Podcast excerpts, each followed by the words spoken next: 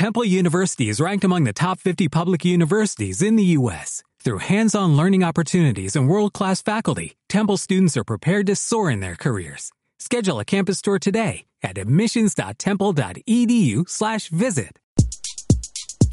Hola influencers, bienvenidos y bienvenidas al podcast de marca personal para emprendedores. Soy Gladys Cali y hoy voy a explicarte cómo posicionar tu marca personal en LinkedIn para conseguir nuevos clientes.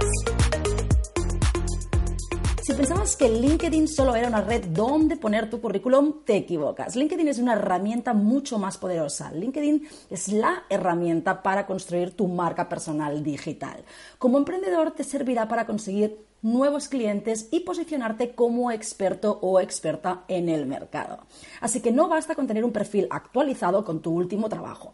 LinkedIn no es solo un currículum, LinkedIn es una red social y para ello tendrás que trabajarla cada día o mínimo cada semana, interactuando con tu comunidad, compartiendo contenido de valor y buscando contactos de potenciales clientes.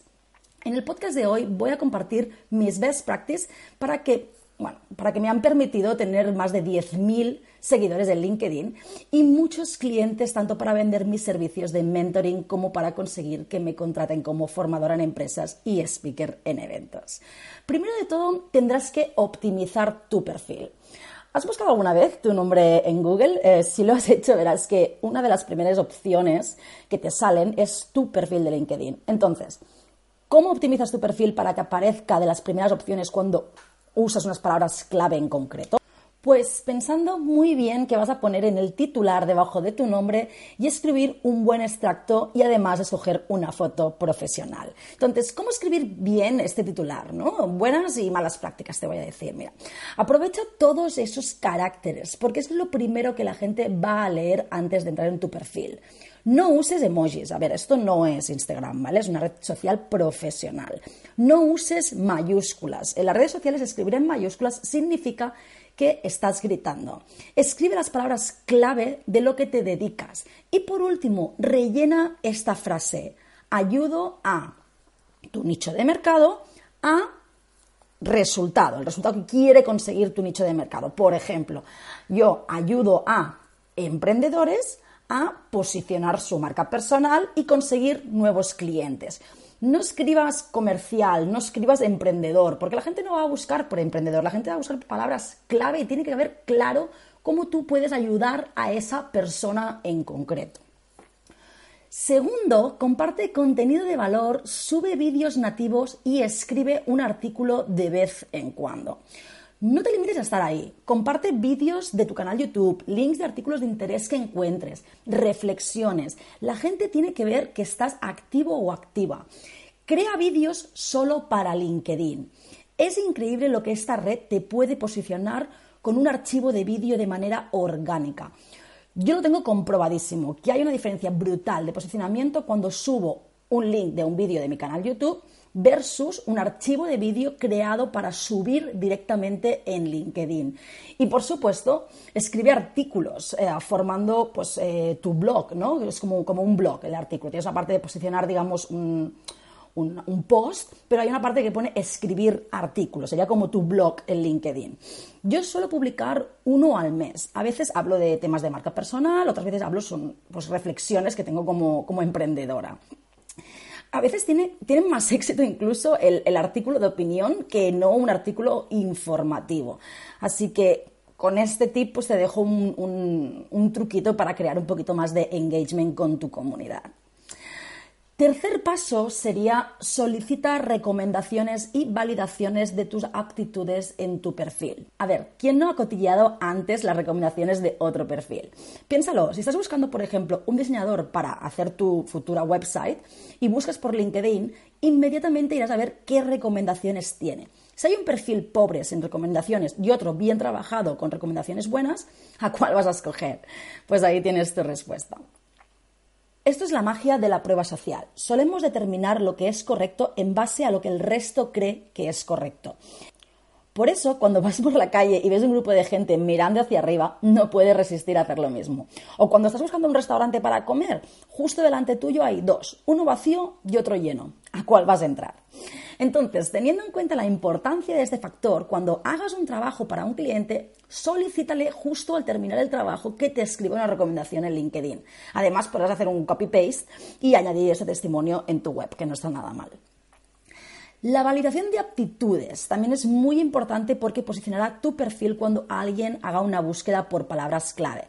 Así que evita poner como aptitudes Microsoft Office y estas cosas, a no ser que obviamente seas un experto o una experta en este software. Aprovecha para poner otras palabras clave con las que te gustaría posicionar tu marca personal y las más importantes, ponlas arriba del todo.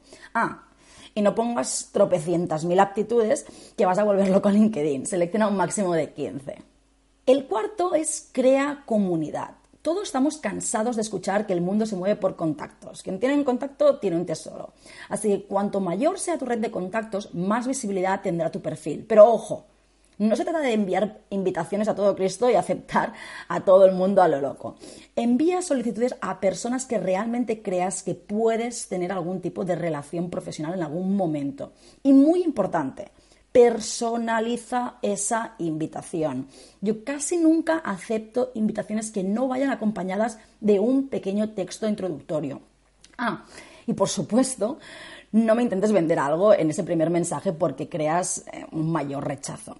Y obviamente no aceptes a todo el mundo que quiere estar en contacto contigo. Si alguien quiere seguir tu contenido, LinkedIn te da la opción de follow a esta persona sin estar en contacto. Estoy cansada de personas que solo, solo quieren tener miles de contactos, pero realmente no interactúan con nadie. Solo por el afán de tener miles de contactos. Parece como Facebook hace años. Otro punto importante que me viene a la mente ahora, eh, veo que muchas personas tienen un perfil de empresa en un perfil eh, personal, ¿no? Como el perfil de, persona, pero crean un perfil de empresa. Amigos, tienes que crearte un perfil personal y luego, si tienes una empresa, tienes que crear la página de empresa. Muchos de vosotros me solicitáis como amistad, para decirlo de una manera, con un perfil de nombre de empresa. Como no sé quién hay detrás, rechazo todas estas invitaciones, ¿ok? Así que tengamos en cuenta este aspecto. El quinto punto es interactúa. Ahora bien, de nada sirve tener 5.000 o 10.000 contactos si no hablas con ellos. Preocúpate de poner like, de comentar las publicaciones de tus contactos. Entra mínimo una vez al día a tu perfil de LinkedIn, descubre lo que está pasando en tu industria e interactúa con tu comunidad. Y si encuentras una persona con la que podrías hacer negocios o una, o una colaboración, invítale a un café o si vive en otro país o otra ciudad, pues invítale a un café virtual.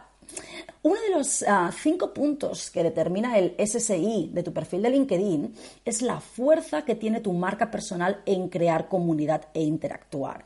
Si te estás preguntando qué narices es esto del SSI, SSI significa Social Selling Index y es un índice que nos otorga LinkedIn según nuestro perfil, cómo está deposicionado en la red.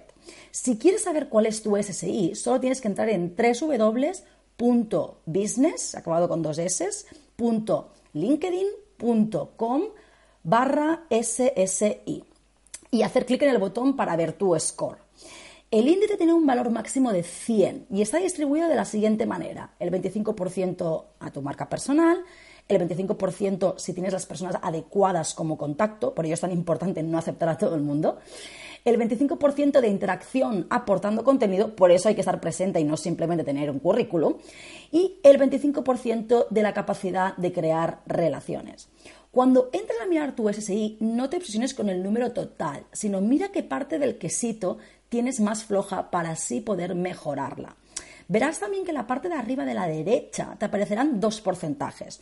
Uno es la clasificación de tu SSI en el sector y otro es la, clasificación de tu SSI en la red. Si te interesa saber si estás dentro de la media, comentarte que en España la media es un 25% y en la Unión Europea un 29%. ¿Y cómo mejorar tu SSI? Pues aplicando todas estas Every day we rise, challenging ourselves to work for what we believe in.